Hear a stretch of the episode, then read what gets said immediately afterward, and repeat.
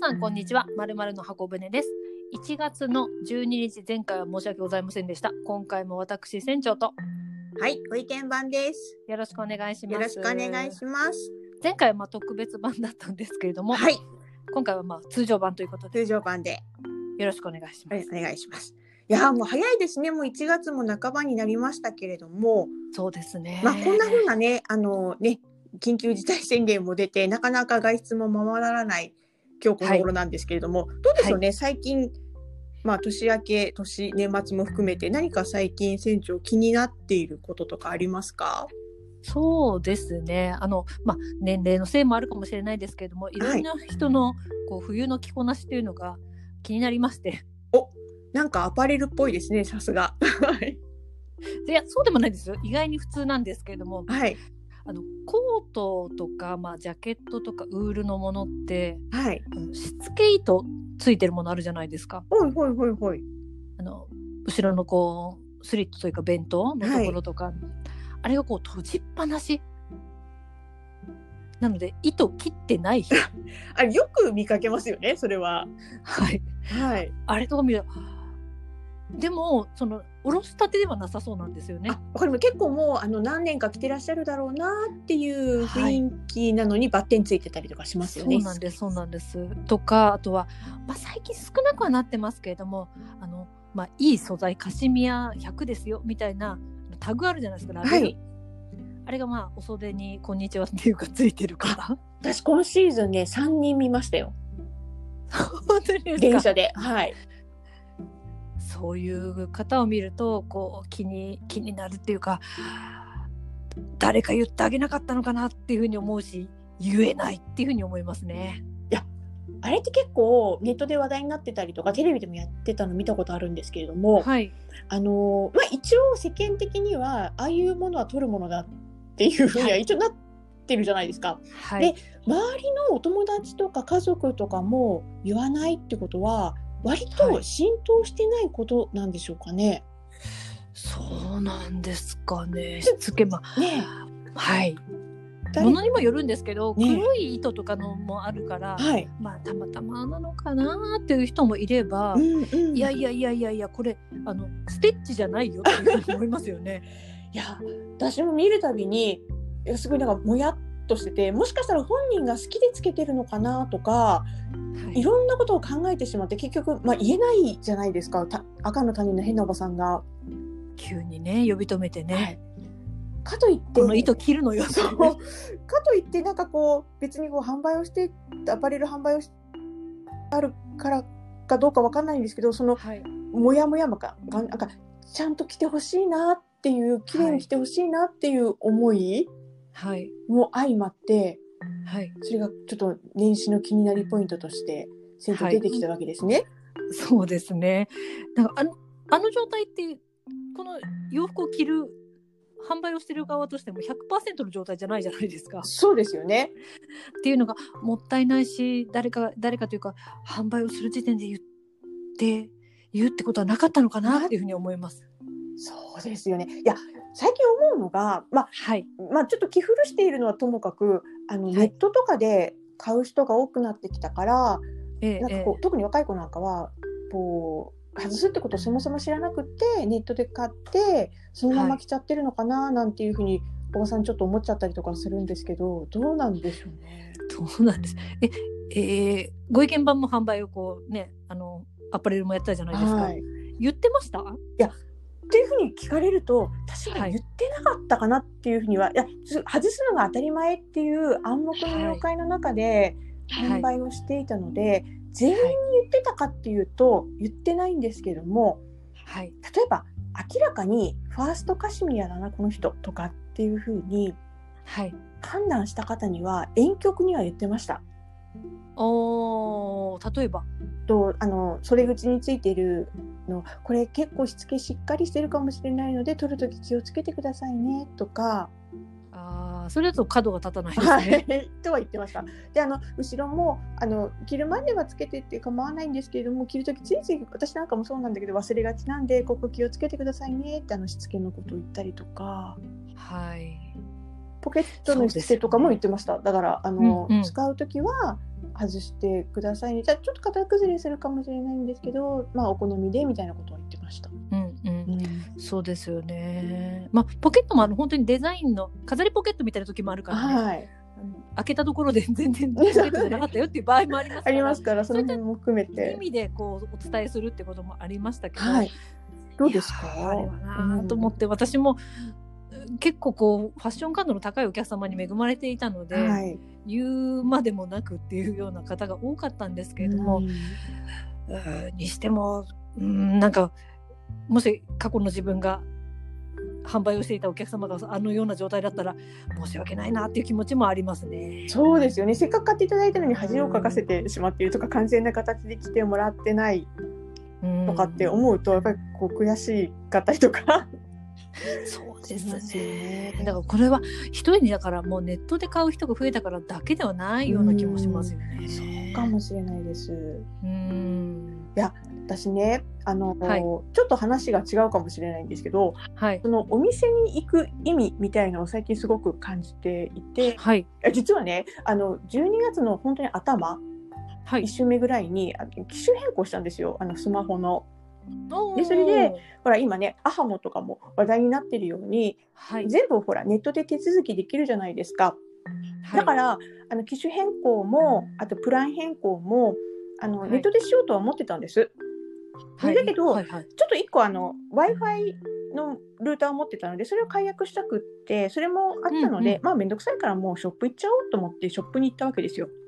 はいあの心の中ではショップに行ったらなんか一括で全部終わって安心できるって、ちょっとおばさんかもからかもしれませんけど思いません？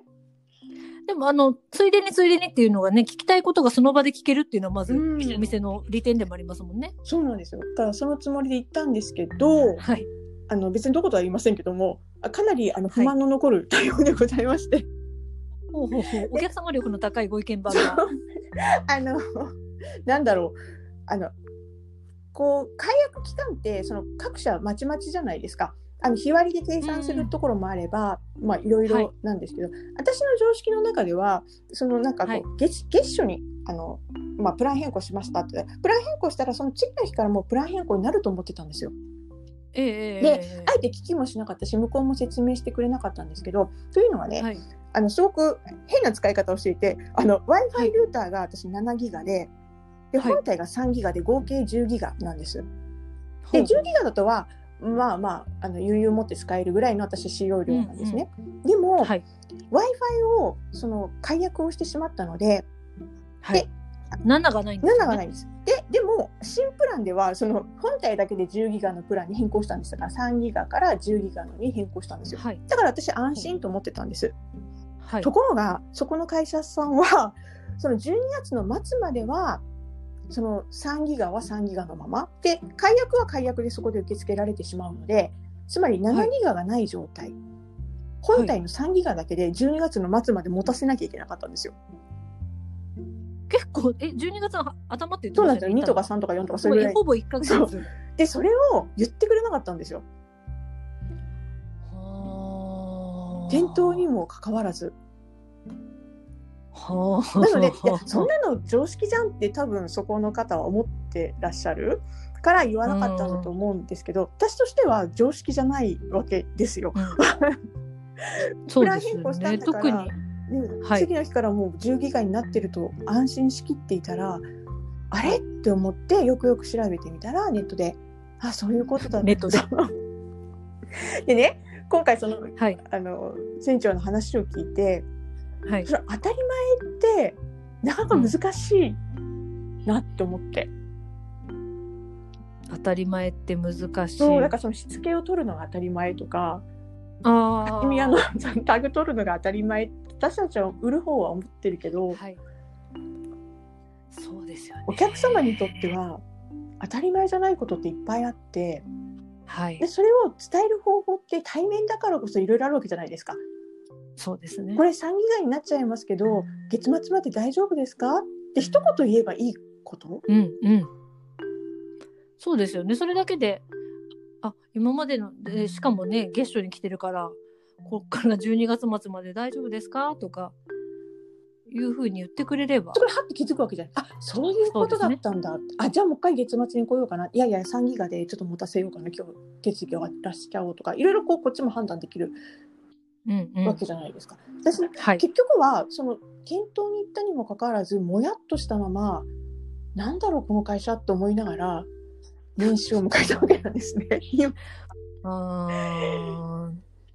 とするとお店に行く意味っていうふうに考えると、まあ完全に損をした時間も損をしたし経験も損をしたっていうことですよね。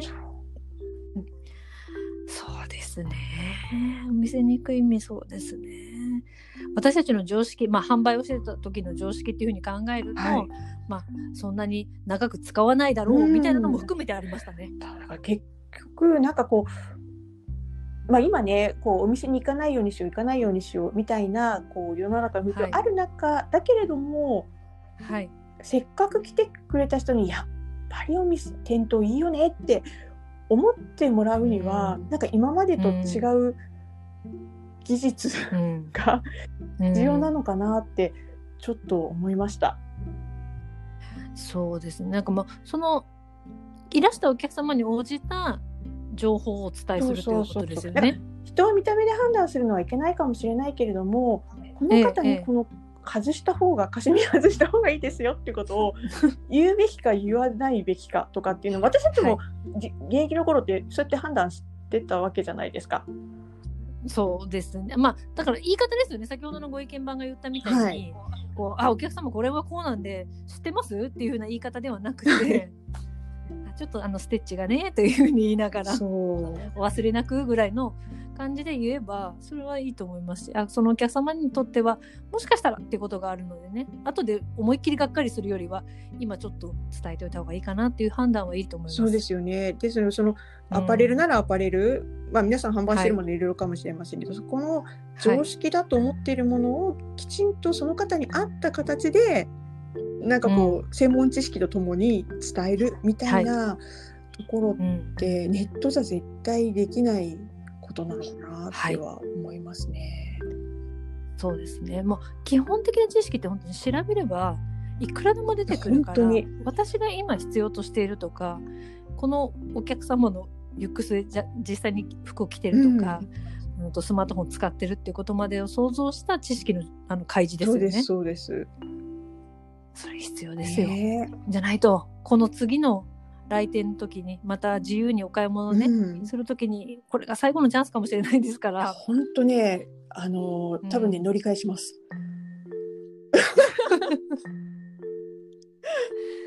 ねえ。だからこうネットネットっていうふうにねネットが台頭しちゃうとかいうふうに言ってるけど、い、やーこれはね店頭の方がねネットの方にい行かせようとしちゃってるところもあるのかなと思うと販売出身としたここでこう店頭頑張れっていうふうに思いますけど思いますね。あそっかきっと私もそのショップにあのおばさんこはい来ないでネットでやれよっていう意味だったのかな、きっと。えそう思っちゃいました？いやいやいやいやいやいやいや ね、だとしたらねいやいやいやいやちょっと寂しいですよね。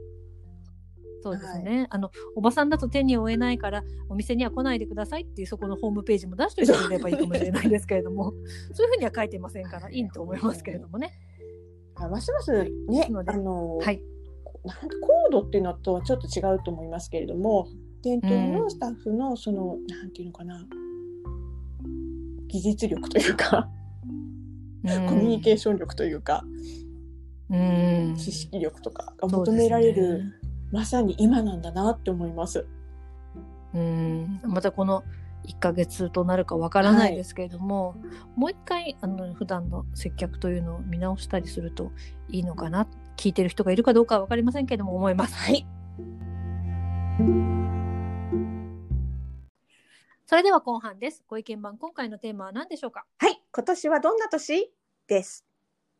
今年はどんな年 ?2000、えー、2月3日からでしたっけ？はい。まあ、ただ、あの、前もね、ちょっとお話ししましたけども、2月3日からケロリンと変わるわけではなくって、うんうんあの、前の年の木を引きずって、はい徐々に変わっていく。その変わり目がうん2月3日ですよっていうことなので、突然変わるわけではないんですね。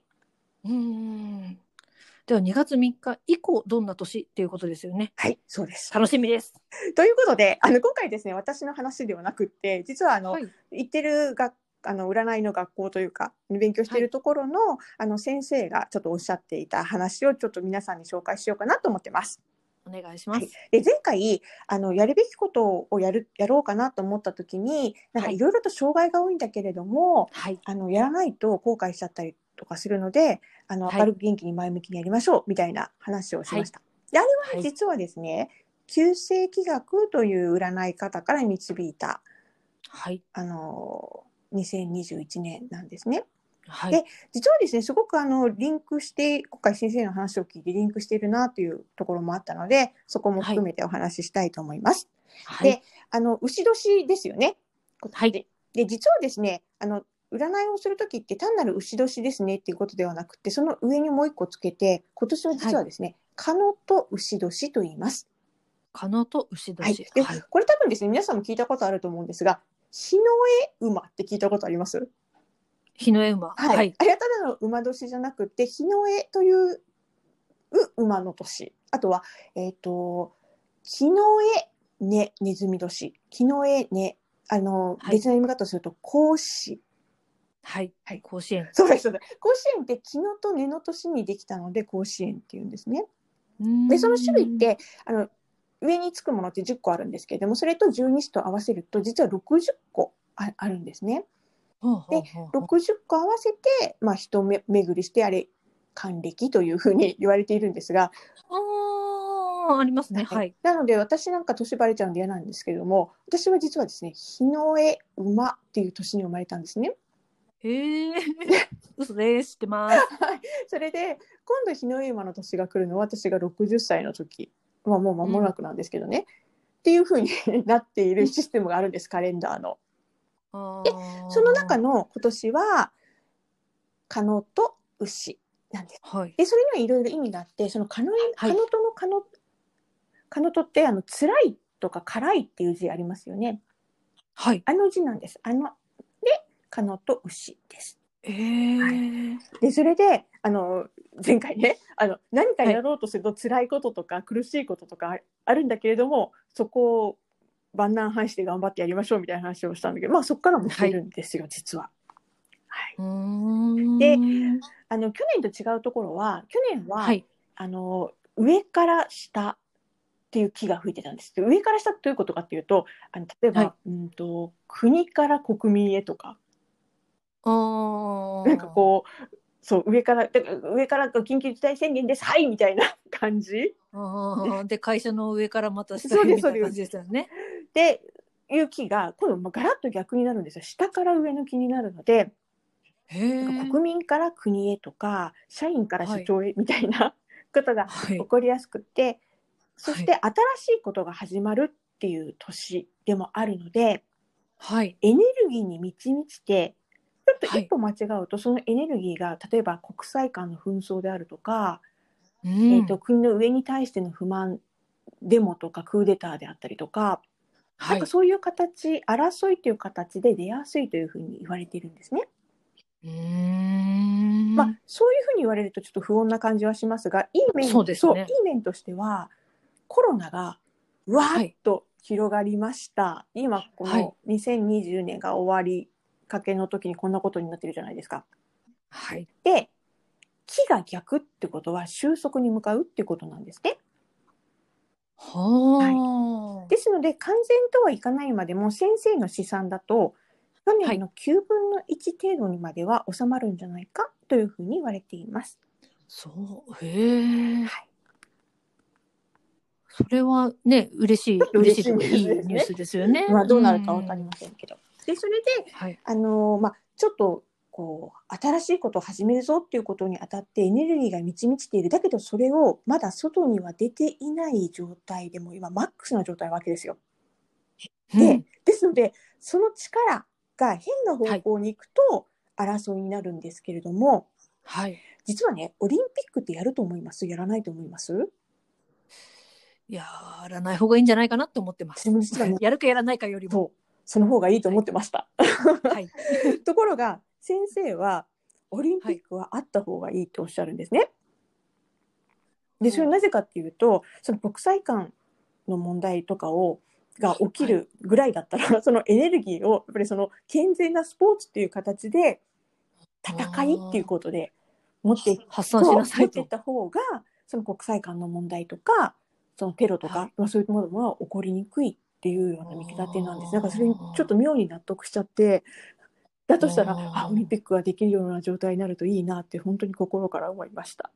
そうですね。だからちょうどその昨年じゃなくて今年やるかもしれないっていうのもそういう巡り合わせみたいなのもあるのかもしれないそうですよよね。そうかもしれないです。ね。となると、それを私たちに当てはめてみると、はいあの、エネルギーがこれ、まあ人によって、まあ若干ね、あの、運勢も違うので、いろいろあるんですけれども、大はい。枠その、この年、可能と牛の年って、こう、エネルギーに満ち満ちていて、新しいことを始めたいっていう機運の年なんですね。